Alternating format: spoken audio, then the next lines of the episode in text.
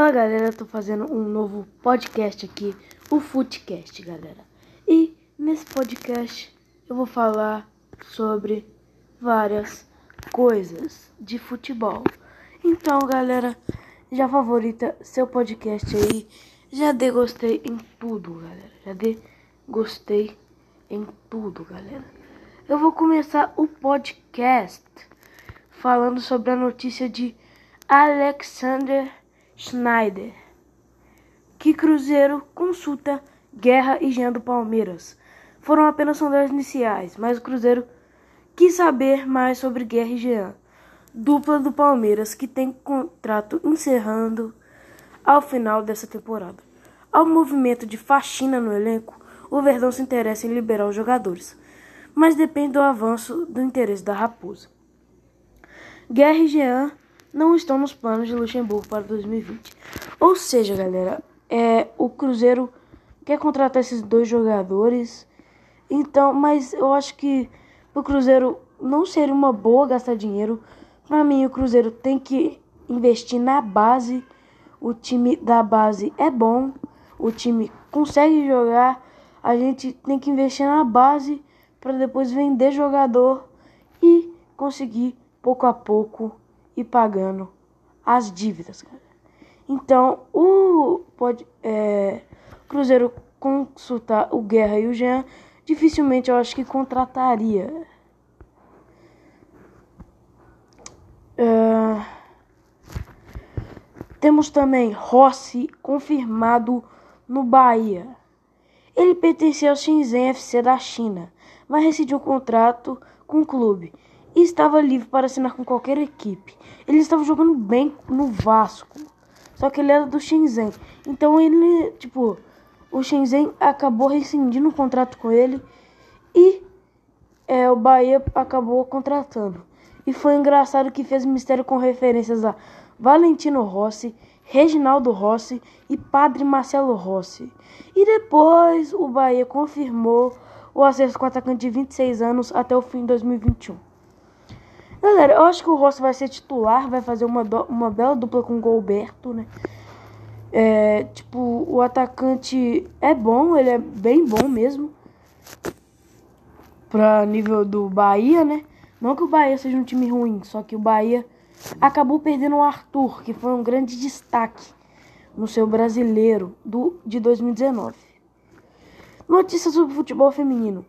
Cristiane sai do São Paulo e acaba assinando com o Santos. Atacante da seleção brasileira feminina e maior artilheiro da história das Olimpíadas, Cristiane está de saída do São Paulo. Aos 34 anos, ela está descendo a serra para assinar com o Santos, seu clube em 2020. Nessa terça-feira, dia 14, Cristiane publicou um texto despedindo do tricolor. Eu não tive acesso a esse texto, eu não sei se está no Twitter, se tiver, eu não tenho Twitter, então sei lá. Mas eu acho que vai ser uma ótima contratação para o Santos, até porque é um nome de peso e coloca uma moral a mais no time, né? Tipo, é a mesma coisa igual você um time brasileiro contratar o Firmino, tipo, contratar o melhor atacante do, do time. Foi a mesma coisa que na época o Corinthians contratou o Ronaldo contratou, já não estava no seu auge físico mais, mas ele já colocava medo no zagueiro. Então, acho que vale muito a pena para o Santos essa contratação. E os valores não foram divulgados. Temos a chance de Davidson no Atlético Mineiro. O Rafael Dudamel quer contar com o atacante Davidson no Atlético Mineiro em 2020. Só que tem um impasse entre, de, entre Atlético e Palmeiras. Porque o Atlético quer contratar o jogador com empréstimo com opção de compra. Mas já o Palmeiras só aceita vendê-lo de imediato, de contratar na hora, você paga na mesma medida, na mesma hora. Então, tipo, eu acho que para o Atlético não valeria a pena pagar isso tudo de uma vez assim, né? Porque é um valor até caro. Que a gente vai falar sobre os valores agora. Em 2017, o Verdão pagou cerca de 18 milhões de reais pelo jogador. e quer reaver o investimento. Ou seja, ele quer o mesmo dinheiro que gastou para, para vender. Então ele não vai nem lucrar. Só que isso não faz muito sentido, porque o jogador perde valor. Ele fica mais velho, ele ficou um tempo no banco, ele não é a mesma coisa. Ele quando chega ao Palmeiras, quando ele sai do Palmeiras, ele não é a mesma coisa que quando chega. Jogadores valorizam, desvalorizam. E para mim, o Davidson desvalorizou. Então o Palmeiras está pedindo um, um preço bem absurdo a esses 18 milhões de reais para o Atlético. Bem, nós temos o Neymar que quer disputar a Olimpíada e a Copa América, mas precisa convencer o PSG. Após o empate do PSG com o Mônaco, Neymar falou com jornalistas. Dentre os temas abordados, o atacante Neymar falou, calma aí, faltou vírgula. Neymar falou com jornalistas. Dentre os temas abordados, o atacante da seleção brasileira foi perguntado sobre jogar a Olimpíada e a Copa América com a amarelinha.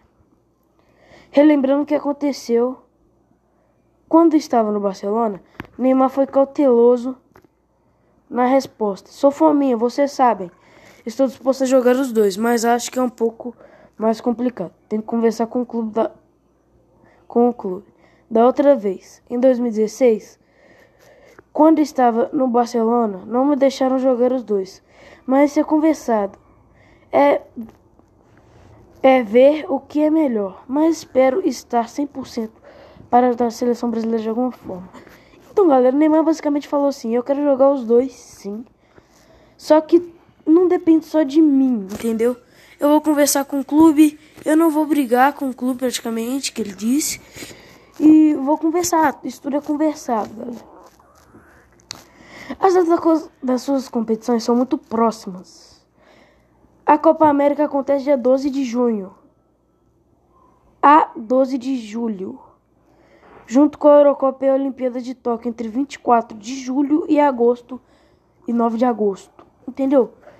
Então, tipo, vai ser meio difícil o Neymar conseguir jogar os dois. Eu acho que ele vai preferir jogar a Copa América, pois ele já ganhou uma Olimpíada ali, né? Então, eu acho que já ganhou a Olimpíada, já tirou o peso da Olimpíada e agora vai atrás de um título novo com a seleção.